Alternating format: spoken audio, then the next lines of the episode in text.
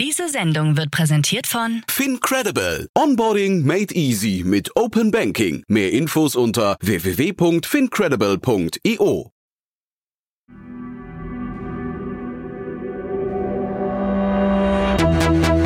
Startup Insider. Herzlich willkommen zu Startup Insider Spotlight. Mein Name ist Jan Thomas und heute zu Gast Malte Scholz, Co-Gründer, CEO und CPO des Hamburger Projektmanagement-Tools Airfocus. Das Unternehmen hat heute seine Finanzierungsrunde verkündet und wie Malte gleich berichten wird, war der Weg zum Closing relativ steinig und relativ lang. Wir haben daher sehr viel über das Investmentklima gerade gesprochen und vor allem, wie es sich gegenüber der letzten Runde vor zwei Jahren verändert hat. Wir haben aber natürlich auch über Projektmanagement an sich gesprochen, über OKRs, über Unternehmensstrategie und auch, wie man es schafft, als junges Startup 40 Prozent seiner Kunden in den USA zu gewinnen. Also ihr seht schon, brandaktuell, exklusiv und viele Learnings jetzt mit Malte Scholz von Airfocus. Viel Spaß damit. Aufgepasst! Bei uns gibt es jeden Tag alle relevanten Nachrichten und Updates aus der europäischen Startup-Szene. Wir versuchen in breiter Masse die spannendsten Akteure der Startup-Szene zu interviewen, damit du zu deinem Thema alle wichtigen Informationen findest. Damit du nichts verpasst, abonniere uns ganz einfach kostenlos auf deiner Streaming-Plattform.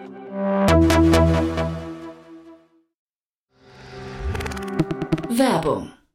Hi, hier ist Paul, Product Manager bei Startup Insider. Willst du wissen, welche Startups aus Hamburg, Mannheim oder vielleicht auch Bielefeld sich mit künstlicher Intelligenz beschäftigen? Oder wie zum Beispiel das Portfolio von Earlybird oder HV Capital aussieht? Entdecke all das und noch viel mehr auf unserer Plattform. Kostenlos und ohne Begrenzungen. Unsere Datenbank umfasst über 20.000 Profile aller relevanten Startups, Investoren und Personen, die darauf warten, von dir entdeckt zu werden. Also, wenn ich dein Interesse geweckt habe, schau einfach mal auf unserer Plattform vorbei unter startupinsider.de/slash insider. Interview. Cool, hallo Malte. Hi Jan. Ja, freue mich, dass wir wieder sprechen. Wie geht's? Absolut, mir Ja. geht's super. Vielen Dank nochmal äh, für die Einladung. Cool, ja, und Glückwunsch zur Runde. Heute announced. Äh, klingt, klingt erstmal cool, ne? Ja, das klingt, äh, klingt sehr gut, ja. Ja. Also das macht Spaß. Äh, lass uns mal vielleicht, äh, bevor wir über euch als, äh, als Firma reden, lass uns mal über das, das Funding-Environment gerade sprechen. Ähm, wir hatten ja so, ich weiß gar nicht, ungefähr vor zwei Jahren gesprochen. Ähm, da habt ihr, äh, sag mal, damals, glaube ich, einen relativ guten Moment erwischt, um Geld einzusammeln, ne? Ja, absolut. Das war auf der Höhe äh, von äh, 2021, wo ähm, Sch- Schweine fliegen konnten. Und ja, da haben wir, haben wir ganz gut getimt, obwohl wir da quasi auch nicht so super viel Wachstum hatten, gerade aus einem äh, Stillstandsjahr kamen, wo wir einmal das komplette Produkt umgebaut hatten und trotzdem haben wir da eine, eine, eine vernünftige Runde zusammenbekommen. Ja, und der Rest ist ja fast Geschichte, was dann in den Jahren danach passiert ist. Ja, aber es ist trotzdem jetzt super spannend, weil jetzt habt ihr die nächste Runde abgeschlossen. Ich glaube, damals waren es fünf Millionen, jetzt sind es siebeneinhalb. Ähm, also jetzt nicht der krasse Boom, zeitgleich es geht voran. Ähm, wie ist denn das Funding Environment im Vergleich zu der Hochzeit von damals, als, als Schweine fliegen konnten? Ja, ist, äh, ist, ist äh, Night and Day. Es ist wirklich ähm, sehr anders. Ähm, also wir haben deutlich besseres Wachstum zeigen können.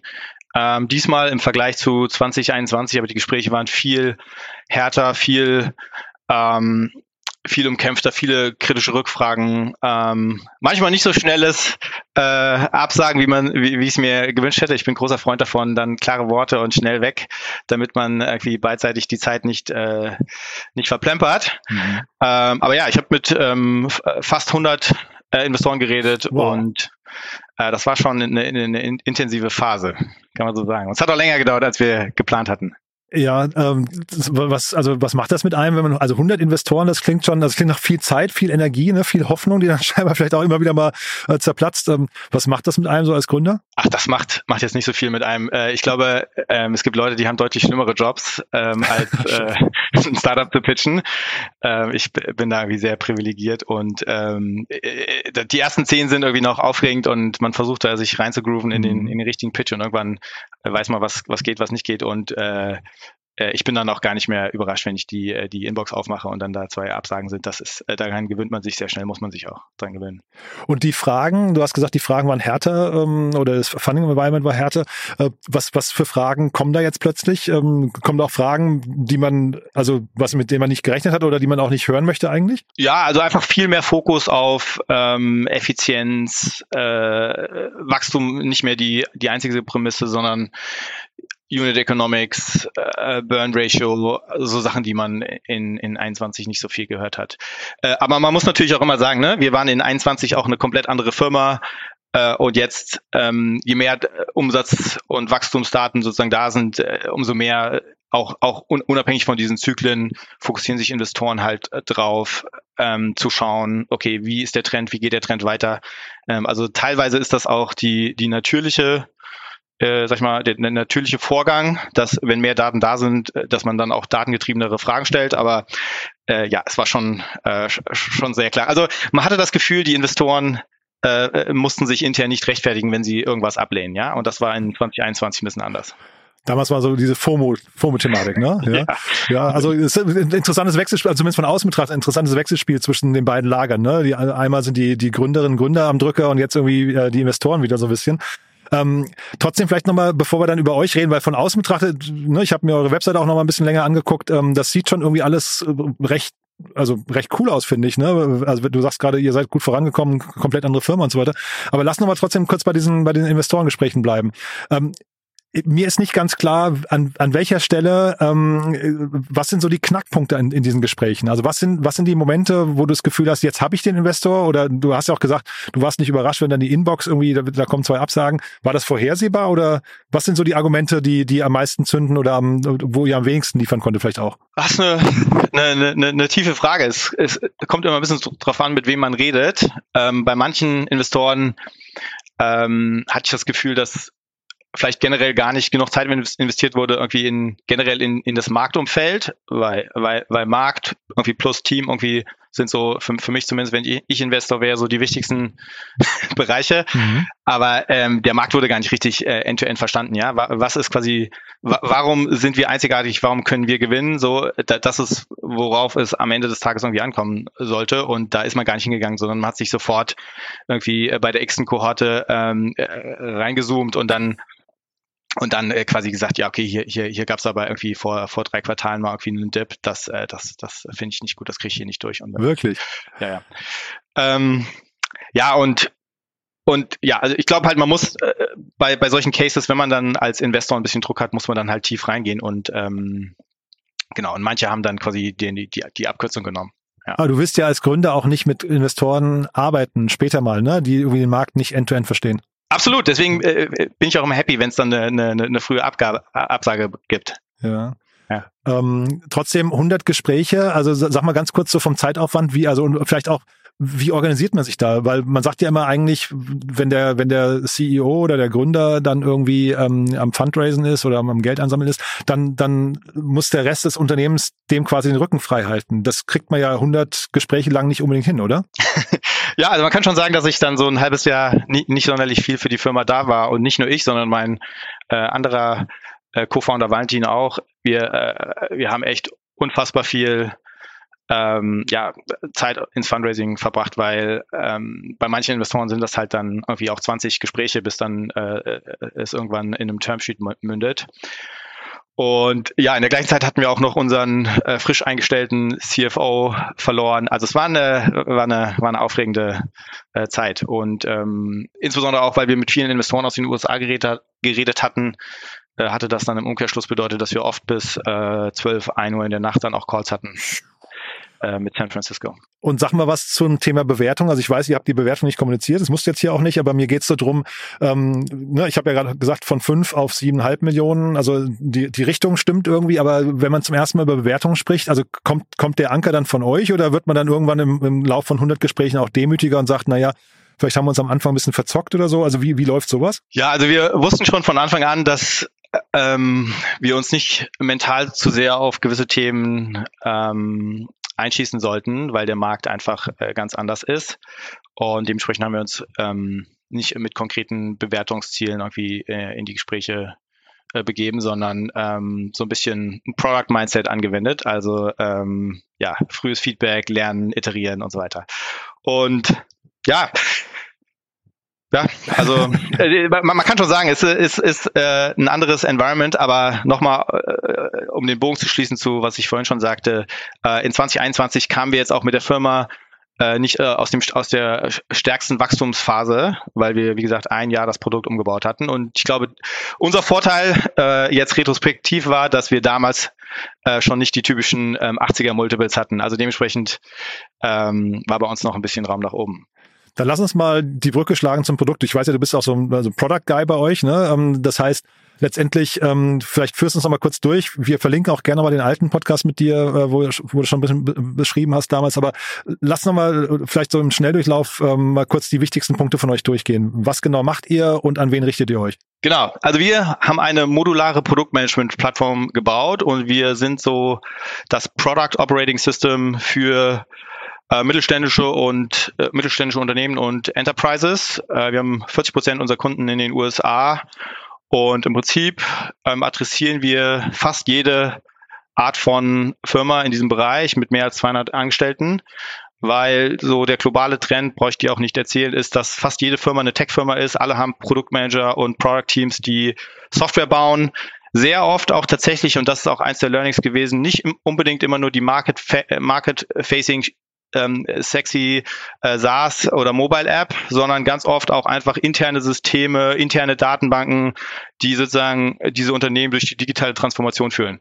Lange Rede, kurzer Sinn, das sind alles Tech-Companies, die ähm, ein großes Software äh, Portfolio selber bauen und äh, maintainen müssen. Und äh, dazu benutzen sie jetzt immer mehr quasi die Toolbox des Produktmanagements das ist quasi so eine dieser, dieser Makrotrends, die wir reiten. Ähm, das Produktmanagement, ähm, ja, der Ansatz ist, um diese Probleme zu lösen. Also Produktmanagement als äh, Overlap zwischen ähm, Technology, dem Customer, aber auch sozusagen dem Business, also Umsatz. Und ähm, ja, Produktmanager stehen sozusagen immer dazwischen, müssen immer abwägen und äh, hin und her tanzen mit verschiedenen Hüten, um, um diese schwierige Aufgabe zu meistern. Und wir bieten denen sozusagen ein Zuhause, aus dem sie heraus ähm, all das managen können, äh, angefangen von OKRs über äh, wie verstehe ich Kundenfeedback und wie verlinke ich das äh, in einer automatisierten und smarten Art und Weise mit meinen Features und Product Opportunities und äh, Roadmap Initiatives. Und ja, dann Priorisierung, Roadmapping, äh, interne Roadmaps, externe Roadmaps, all die Themen, Product Portfolios, um äh, dann hinten raus, wenn man tatsächlich weiß, welche Probleme man lösen will, um das hinten raus dann in, äh, in Jira zu lösen. Und äh, ja, da haben wir uns jetzt bei vielen echt großen Unternehmen so zum, zum Single Source of Product Truth hin entwickelt. Ja, cool. Die, die Themen, die du gerade genannt hast, weil du hast ja vorhin diesen schönen Begriff, die Toolbox eines Produktmanagers äh, erwähnt. Ist das quasi die Toolbox? Also dieses Thema, was nicht, ähm, Priorisierung, Roadmapping, hast du gerade gesagt, Feedback, ähm, was nicht. Äh, OKRs. OKRs, genau. Ist, ist das quasi der Baukasten? Ja, also äh, die Sache ist die, es gibt nicht den einen Baukasten, sondern es gibt ganz, ganz viele Werkzeuge in dieser, in dieser Toolbox, ähm, die ähm, Produktmanager sich ähm, herausnehmen, je nachdem, welches Problem sie gerade lösen. Und äh, deswegen ist das auch so wichtig, dass das eine Toolbox ist und nicht irgendwie so ein ähm, opinionated äh, System, wo äh, eine Firma sich dann an die Software äh, anpassen muss. Es muss andersherum sein. Der Produktmanager muss diese Toolbox haben, um dann heraus äh, für sich den richtigen Prozess zu finden. Weil jede Firma, jede Situation, jedes Product, äh, jeder Kunde sind irgendwie anders und diese, äh, es kommt sozusagen auf diese, diese magische Kom Kombination an äh, in, in der Problemlösung. Ja? Und, ähm, und, und, und deswegen haben wir quasi als, als einzige modulare Produktmanagement-Plattform auch echt einen ganz, ganz uniken Ansatz, ähm, äh, dieses Problem anzugehen. Ich hätte jetzt gedacht, wenn man auf diesen ganzen Markt drauf guckt, der ja zweifelsohne sehr, sehr groß ist, ne? aber ich hätte jetzt gedacht, da gibt es so Unternehmen wie Monday oder du hast Jira ja. gerade genannt, äh, Asana habe ich interessanterweise bei euch eine Schnittstelle gesehen. Ähm, ich hätte jetzt gar nicht gedacht, dass der Markt dicht ist. Jetzt kommt ja. ihr damit aber einem anderen Ansatz. Welchen Teil vom Kuchen wollt ihr denn hinterher dann über, übernehmen? Ja, genau. Also vereinfacht gesagt kann man sagen, es gibt ganz, ganz viel Wettbewerb und ganz viele äh, tolle Tools in dem Bereich Getting Stuff Done. Also einfach äh, Projektmanagement, Taskmanagement, Abarbeiten von äh, sag ich mal, gewissen Themen mit äh, Engineers. Das ist nicht das Problem, was wir lösen wollen. Ja, da gibt's äh, hauptsächlich Jira in unserem Bereich. Äh, die machen das sehr, sehr, sehr, sehr gut. Äh, einige würden sagen, äh, nicht so gut. Okay. Aber das ist nicht der, der Bereich, in den wir reingehen, sondern wo, worauf wir uns konzentrieren, ist auf alles, was davor passiert. Ja, äh, und und da benutzen unsere äh, Kunden, bevor sie Airfocus nutzen, ganz, ganz viele verrückte äh, Workarounds mit Google Docs, Spreadsheets, PowerPoints.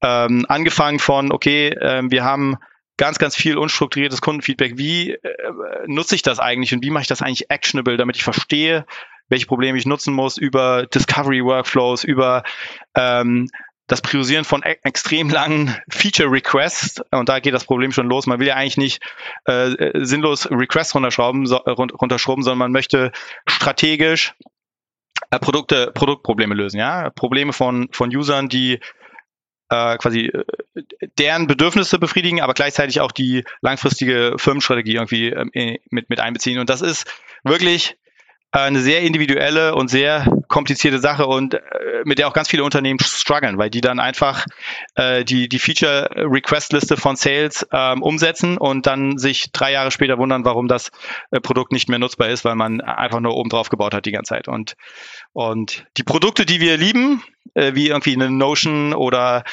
äh, oder, oder andere gute Fun Produkte, äh, da sieht man, da steckt richtige Craft drin, das macht Spaß, die zu benutzen, da merkt man, da ist eine langfristige Strategie hinter den Sachen, sondern da wurden nicht einfach nur Feature runter, Features runtergeschrubbt und ja, und äh, das quasi, was wir äh, mehr mainstreaming machen wollen. Und mit übrigens ganz vielen tiefen Integrationen in die Jiras und Asanas dieser Welt. Mit denen arbeiten wir sehr eng zusammen. Hm. Dann lass uns mal, bevor wir über den Wettbewerbermarkt nochmal weitersprechen, lass uns mal an der Stelle weitermachen. Das ist ja wirklich spannend, weil da sind ja wahrscheinlich viele Learnings drin für Leute, die irgendwie, ja, was in nah am Produktmanagement sind. Ne? Wenn du jetzt sagst Notion, die machen vieles richtig und du hast gerade irgendwie gesagt, so unstrukturiertes Kundenfeedback, actionable machen, hast du es, glaube ich, genannt, ne? Und Feature Requests dann irgendwie vor allem diesen strategischen Blick mit äh, einzubringen. Können wir das mal am Beispiel so ganz theoretisch, so, sofern du es kannst, am Beispiel von Notion durchspielen? Oder gibt es ein anderes Beispiel, was besser ist, dass wir halt vielleicht mal sagen, was ist denn eigentlich gutes Produktmanagement und wie funktioniert das? Ja, also äh, bleiben wir gerne am Beispiel von Notion. Ähm, also Notion hat irgendwie Millionen, vielleicht 100 Millionen Kunden auf der Welt und die kriegen wahrscheinlich jeden Tag äh, 10.000 Feedback-Pieces von ihren Kunden, äh, die sich irgendwas wünschen, die ähm, Sachen am Produkt bemängeln, Bugs reporten. Und ähm, was die Produktmanager, die, die Notion bauen, wissen müssen, ist, okay, was wollen diese Kunden, diese 10.000 Kunden? Und dafür müssen sie äh, das, äh, das Feedback sich anschauen, entweder manuell oder mit der Hilfe von AI und schlauen Summaries.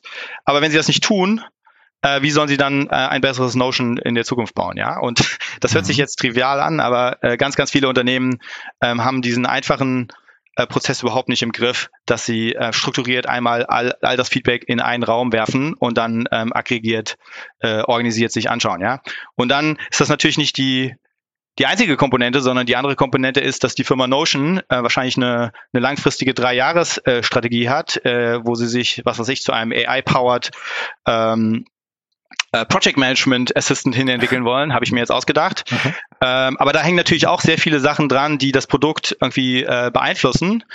Und ähm, all diese Sachen muss man in einer komplexen Firma wie, wie Notion mit wahrscheinlich irgendwie 500 Angestellten ähm, vom C-Level als OKRs irgendwie ähm, äh, top-down, aber dann auch von den Produktmanagern und Sales-Managern und bottom-up nach äh, irgendwie in, in der Firma äh, kommunizieren. Und da hat man jetzt schon mal zwei quasi sehr ähm, klar, klare Bereiche, aus denen, sag ich mal, ähm, Anforderungen ans Produkt kommen. Einmal über die 10.000 täglichen äh, Customer Insights, auf der anderen Seite äh, über die Firmenstrategie, die alle äh, richtig verstehen müssen. Und dann hast du natürlich noch 50 äh, Product Teams, die alle an verschiedenen Bereichen arbeiten, die ähm, auf der einen Seite äh, Abhängigkeiten zueinander haben und ähm, diese anderen beiden Streams auch noch vernünftig verstehen müssen. Und da ergibt sich extrem viel Komplexität, äh, die gemanagt werden muss, ähm, damit dann hinten raus der Engineer äh, einen klar äh, definierten Task bekommt, den er, den er runterprogrammieren kann, in jetzt mal einer sehr vereinfachten Denke. Ich äh, habe leider den Namen des Gründers von Notion gerade. Ich glaube, das ist ein Einzelgründer, ne? Nicht, Ivan nicht, heißt der, Okay, cool. Wenn du jetzt mit dem irgendwie so, keine Ahnung, so deinen Elevator-Pitch mal machen könntest und du, könntest wirklich vor ihm pitchen und sagen, hey, oh. wenn du Notion, ich nehme an, Notion ist noch nicht euer Kunde, ne? Oder sonst, oder reden wir über einen Kunden von euch gerade? Nee, ne? Nee, ist nicht unser Kunde. Und ja. ich würde auch mal stark vermuten, dass äh, Ivan von Notion äh, tatsächlich äh, nicht Airfox nutzen würde, sondern der würde äh, Notion bis zum geht nicht mehr hacken.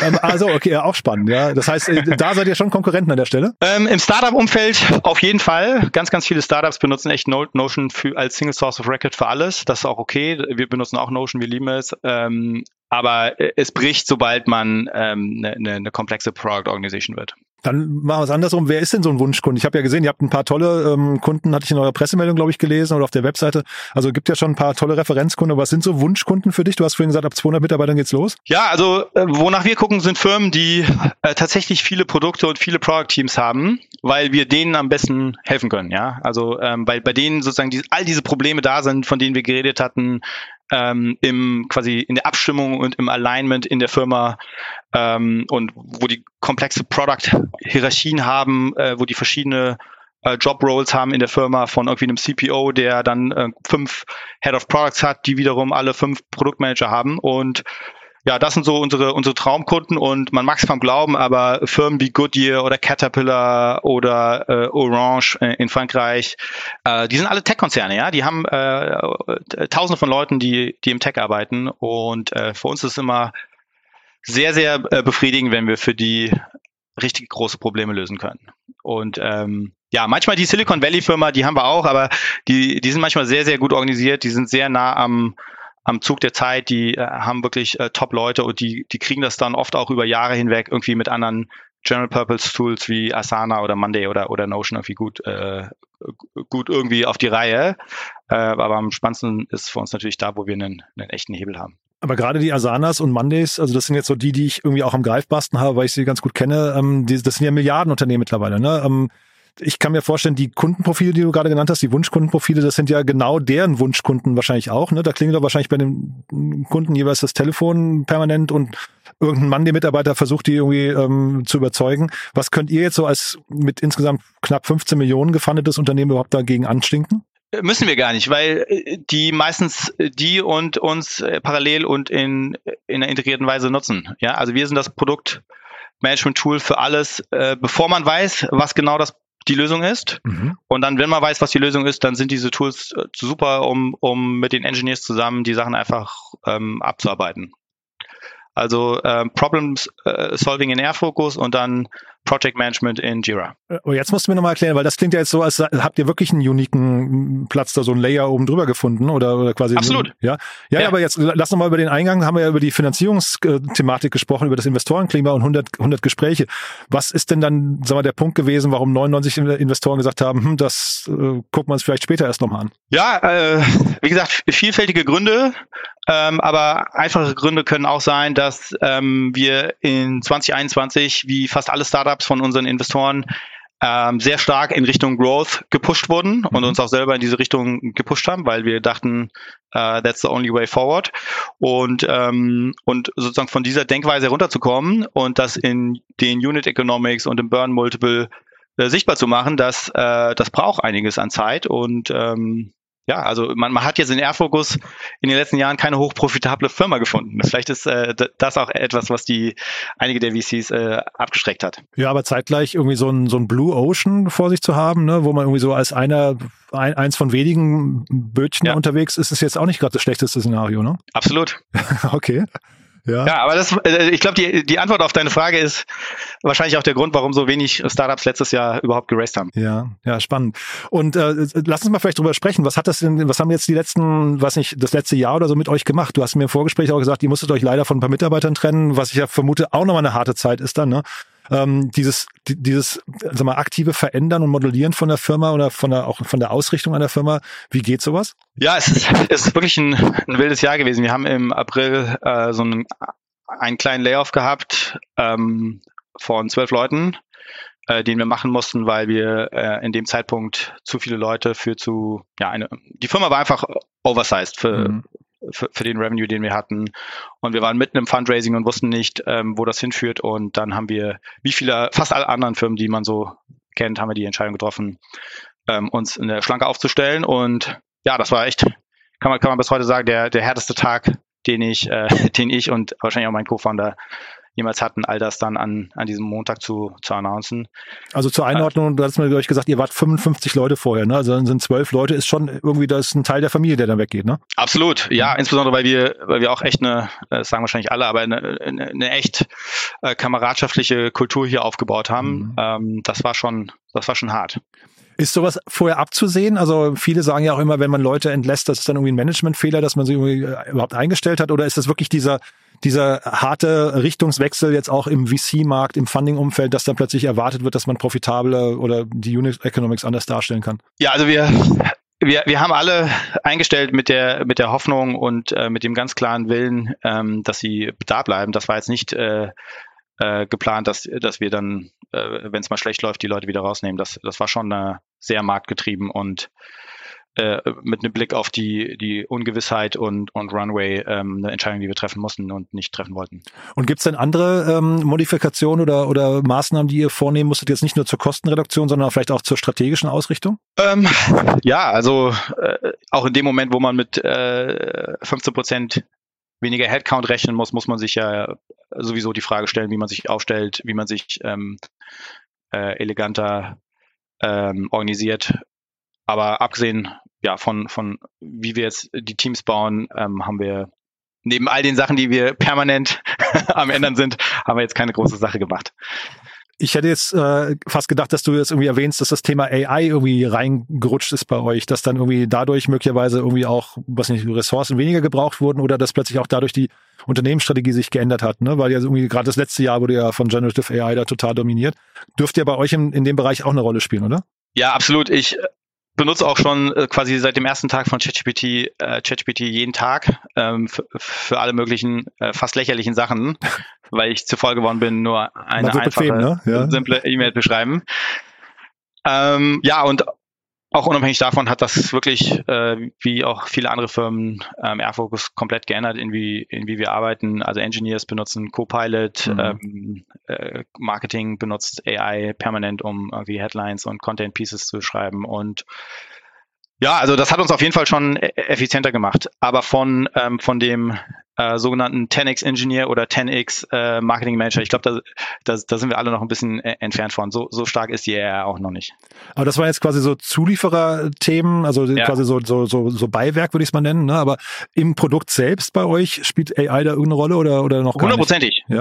Aber das hat es auch schon vor ChatGPT. Also wir haben da schon äh, angefangen, äh, ähm, die Sachen so zu konzipieren, ähm, insbesondere im Bereich ähm, Automatisierung von Kundenfeedback haben wir schon äh, angefangen gehabt, bevor das alles losging. Und äh, klar, aber auch dieses Jahr mit äh, den OpenAI-Schnittstellen äh, haben wir ganz viele äh, spannende Sachen gebaut. Ähm, angefangen mit einem ähm, kleinen AI-Assistant, um schnell ähm, so Product Descriptions zu schreiben, ähm, bis hin zu äh, der, äh, den AI-Summaries von, von Kundenfeedback. Also wenn zum Beispiel 25 Kunden ähm, sich eine Mobile-App gewünscht haben und du hast diese eine Initiative in deinem Backlog, die heißt äh, Mobile-App, bau eine Mobile-App, dann kann man jetzt mit einem Klick äh, ein AI-Summary generieren lassen, was äh, dir genau anzeigt, äh, was quasi im Summary alle diese äh, 25 Kunden wollen. Ja? Und das ist ähm, äh, vorher händische Arbeit gewesen, die äh, fehlerhaft war und 20 Minuten gedauert hat oder eine halbe Stunde oder zwei Stunden, je nachdem, wie tief man reingegangen ist. Und,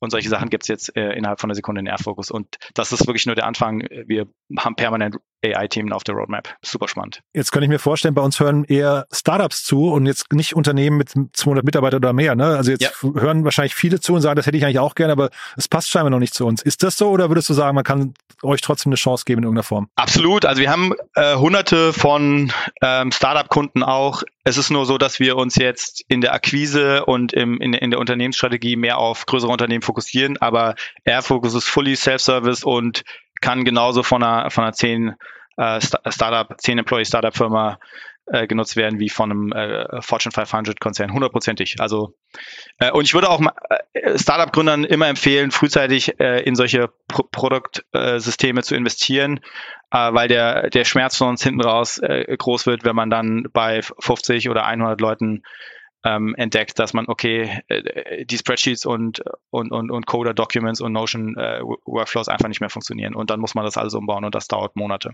Und ich hatte gesehen, bei euch 83 Dollar kostet der Seed, ne? Ungewöhnlicher Preis übrigens, aber 83 Dollar, glaube ich, war der, war der kleinste Seed pro Monat, pro, pro, ähm, ja, genau, pro Monat. Ähm, also zeigt das auch schon, wenn man jetzt mal das vergleicht mit Asana oder Monday, die ja deutlich günstiger sind, zeigt das, sagen wir, den Wert, den ihr stiftet, oder ist das, weil die Teams, die, die euch benutzen, dann deutlich kleiner sind? Beides, genau. Also es gibt, wir haben viel weniger Seats als einen Asana und äh, gleichzeitig, ja, Wert ist immer eine sehr subjektive Sache. Ich würde schon sagen, dass wir äh, im Vergleich zu einem Taskmanager sehr, sehr viel Wert stiften, weil wir die Hälfte die richtigen Produkte zu bauen. Aber ja, wir äh, dort in einer Organisation benutzen weniger Leute Airfocus Stand heute als, als in Asana. Mhm. Du hast gerade über die aktive Akquise von Kunden gesprochen. Jetzt finde ich ja nochmal spannend bei euch diese 40 Prozent der Kunden in den USA. Wie, wie kommt es dazu? Ist ja ungewöhnlich, ne? Ja, das, diese Zahl ist eigentlich sehr konstant bei uns. Wir ähm, sind von Tag eins quasi als englischsprachiges Tool mit einem englischsprachigen Go-to-Market gestartet, einfach weil wir uns nie die Frage stellen hatten, ob wir mit Deutsch anfangen. Und mhm. dieses Mindset haben wir uns eigentlich immer beibehalten.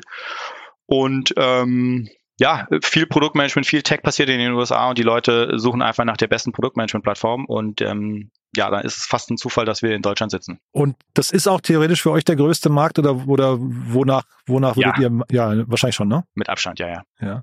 Ja, und witzigerweise haben wir noch keine, äh, keine äh, Angestellten in den USA, aber ähm, schließen echt große Deals äh, aus der Europa aus ähm, um 22 Uhr abends. okay. Wie, wie äh. fanden das eure Investoren? Also ich meine, das, ist das dann eher, dass sie sagen, wow, ist ja cool, das geht von alleine, oder dass sie sagen, oder eher, dass sie sagen, wieso habt ihr denn, wenn, wenn da so eine Nachfrage ist, nicht schon längst äh, fünf Sales Reps da auf dem, auf dem Boden? Nee, eher das erste. Ja? Ähm, ich finde das beeindruckend, äh, dass wir das äh, bis hierhin geschafft haben. Ja. ja. Super spannend.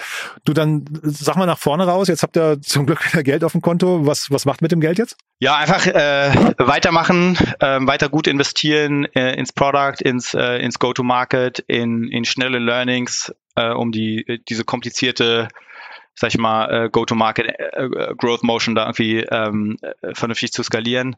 Ähm, also ich glaube, äh, in der Phase, in der wir jetzt angekommen sind, da geht es ganz viel um, um Playbook äh, ausrollen, also nicht mehr irgendwie kreativ äh, Probleme lösen, die noch nie gelöst wurden, sondern jetzt geht es darum, äh, wie macht man Outbound vernünftig und da gibt es Leute, die haben das schon äh, einige Male gemacht und den, von denen muss man sich jetzt Hilfe holen und, ähm, und einfach äh, schlau ackern, ja. Und, äh, und in der Phase sind wir jetzt. Und äh, das macht auch Spaß. Und ähm, das machen wir. Mhm. Und siehst du Herausforderungen, wo du nicht genau weißt, wie ihr damit umgeht? Ja, also äh, ich würde jetzt schon lügen, wenn ich, äh, wenn ich äh, sagen würde, dass wir äh, nicht auch ein bisschen demütig äh, sind, was dieses ganze AI-Thema angeht. Ich glaube, keiner weiß so richtig, wo das hingeht. Ähm, wir sind heute äh, ein Jahr irgendwie nach, nach ChatGPT, haben wir alle ein deutlich besseres Verständnis, aber das geht so schnell.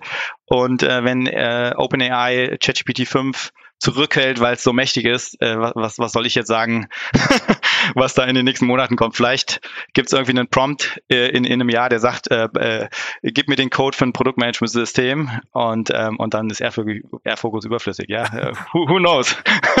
Aber das betrifft ja die gesamte Softwareindustrie eigentlich, ne? Genau, dann können wir alle einpacken und in den ja. Wald gehen. Ja. Und sag mal, das war ja vorhin spannend, du hast gesagt, die äh, Unternehmen müssen nicht der Software, sich nicht der Software anpassen, sondern umgekehrt. Ihr baut also quasi sehr flexibel. SAP ist ja quasi mit dem anderen Weg sehr erfolgreich geworden. Wann kam denn diese Entscheidung bei euch? Ja, die kam aus einer tiefen Überzeugung, ähm, auch sehr inspiriert äh, von, von Notion und Airtable und so hyperflexiblen äh, Toolbox-Systemen, die so ein bisschen No-Code-mäßig äh, dir Tools geben und Custom Fields und Custom Views und äh, Workflows und Automations und so. Und und, und wir fanden das einfach den richtigen Weg, Software zu bauen. Früher hat man einfach Software gebaut und dann immer oben drauf gebaut, je nachdem, was die Kunden wollten. Und, und wir bauen äh, jetzt gleich alles herum, etwas, was äh, ultra flexibel ist, modular. Und das macht übrigens auch äh, jedes neue Feature, was wir bauen, extrem kompliziert, weil man Modularität immer mitdenken muss. Aber hin raus äh, enabled es unsere User äh, ganz, ganz äh, kreative Sachen zu machen. Und, ähm, und das ist einfach für unsere Kunden in diesen großen, komplexen Organisationen äh, ein nicht verhandelbares Must-Have. Ja? Die, mhm. die brauchen das, sonst kriegen die diese äh, Komplexität nicht äh, abgebildet und dann bleiben sie für den Rest ihres Lebens bei Spreadsheets und, äh, und, und, und Workarounds. Und das, das äh, wollen wir denen nicht zumuten. Mhm. Das heißt, ihr müsst auch wahrscheinlich dann relativ nah an euren Kunden dran sein, ne? Ja, absolut. Wir versuchen das auf jeden Fall. Ist nicht immer ganz einfach. Mhm. Sag nochmal ein Stichwort vielleicht zum Schluss jetzt zu OKRs. Das finde ich ja auch nochmal immer noch so einen spannenden Punkt. Ähm, ich glaube, viele Startups, ähm, was nicht, schlawenzeln immer so ein bisschen drumrum ne, und sagen, das wäre eigentlich äh, cool, das mal einzuführen. Äh, wir sind aber mit dem Aufwand nicht ganz sicher. Ähm, kannst du da nochmal so deinen Blick drauf teilen? Ähm, ja, OKRs ist ähm, ein sehr gehyptes Thema. Google hat das ja vor, was weiß ich, zehn Jahren sehr, sehr, sehr berühmt gemacht und ähm, ich glaube, man sollte sich äh, nicht so abschrecken lassen von diesem Thema. Ich glaube, Zielsetzung ist kein neues Konzept. Ich glaube, auch die Römer haben schon irgendwie Rom mit irgendwie einem Zielplan äh, gebaut. Ähm, Und Ziele sind sehr wichtig und OKRs ist halt jetzt ein Framework, was gut funktioniert. Wir haben das auch wieder sehr flexibel gebaut. Also du musst nicht genau OKR bei The Textbook machen, sondern kannst das ein bisschen flexibler gestalten. Aber das Verrückte ist, dass äh, Product Teams ähm, fast ausschließlich OKRs in Spreadsheets machen. Und das ist wieder eine große äh, Krücke und das haben wir ähm, nach ganz, ganz vielen User-Interviews ähm, rausgefunden und deswegen haben wir jetzt ähm, in neunmonatiger Arbeit ein eigenes OKR-Product gebaut und das in Airfocus rein integriert. Ähm, und als wir dann fertig waren, haben wir realisiert, oh, das ist eigentlich fast so mächtig wie die ganzen Standalone OKR-Tools, die als Industrie auch nie so richtig abgehoben haben, mhm. weil es irgendwie immer yet another Tool neben Monday und so weiter ist. Und für die Product Teams macht es aber komplett Sinn, dass die äh, die OKRs jetzt da leben, wo sie ihre Product Roadmaps haben und wo sie das Kundenfeedback verlinken. Ja, und jetzt kommen diese ganzen Sachen, die wir in den letzten sechs Jahren gemacht haben, Schritt für Schritt alle zusammen. Jetzt ist alles miteinander smart verlinkt und man kann sich von der kleinen User Story, wo man irgendwie die Buttonfarbe ändert, hochklicken bis zum Company Objective und das ist schon ähm, für, für Produktmanager sehr befriedigend für Produktmanager, weil ich frage mich gerade, äh, wenn du sagst, bis auf zur strategischen Ebene hoch, das ist ja dann irgendwann wahrscheinlich eigentlich äh, C-Level, ne? Unternehmensführung. Ähm, welche Rolle spielen die in eurem Tool? Ja, äh, super, super Einwand. Also wir haben ähm, die Product-Leute sind bei uns die absolute Kernzielgruppe, ja. Und um die herum gibt's natürlich ähm, oben und unten drunter und rechts und links äh, andere Departments und andere andere Stakeholder und die haben üblicherweise bei uns eine, eine, eine kostenlose Contributor-Lizenz. Das heißt, die können irgendwie kommentieren, lesen, äh, auf die Sachen, auf die sie äh, Lesezugriff haben und sozusagen mitmachen, aber der, äh, die Product-Teams sind schon sehr stark hier im Seed bei uns und das, äh, das macht auch Sinn. Aber ja, ähm, äh, Airfocus wird extrem stark als Kommunikationstool ähm, verwendet. Also da, wo früher äh, die Roadmap als äh, PowerPoint oder PDF an, an den CEO geschickt wurde, wird heute ein Airfocus Sharelink oder ein Portal äh, geschickt, um, um, um die äh, Produktstrategie und die Roadmap zu kommunizieren. Hm.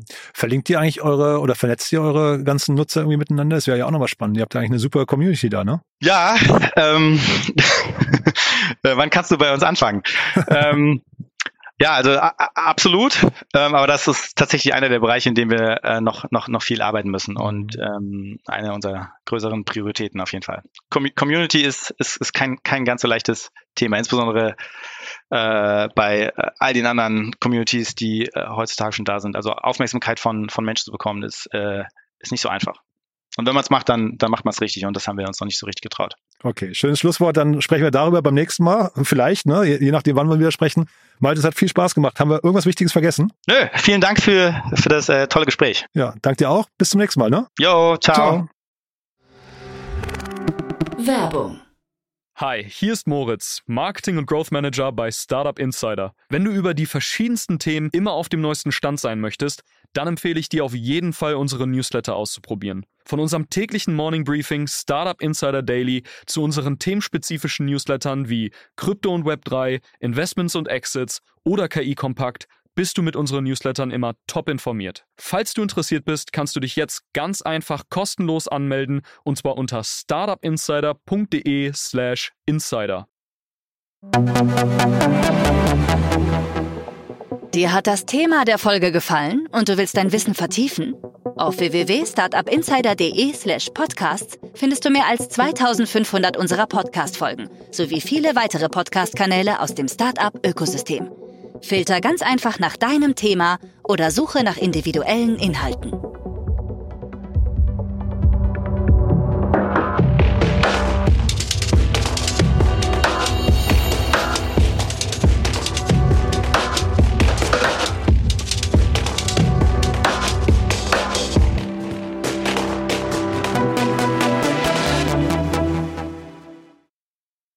Diese Sendung wurde präsentiert von Fincredible. Onboarding made easy mit Open Banking. Mehr Infos unter www.fincredible.io.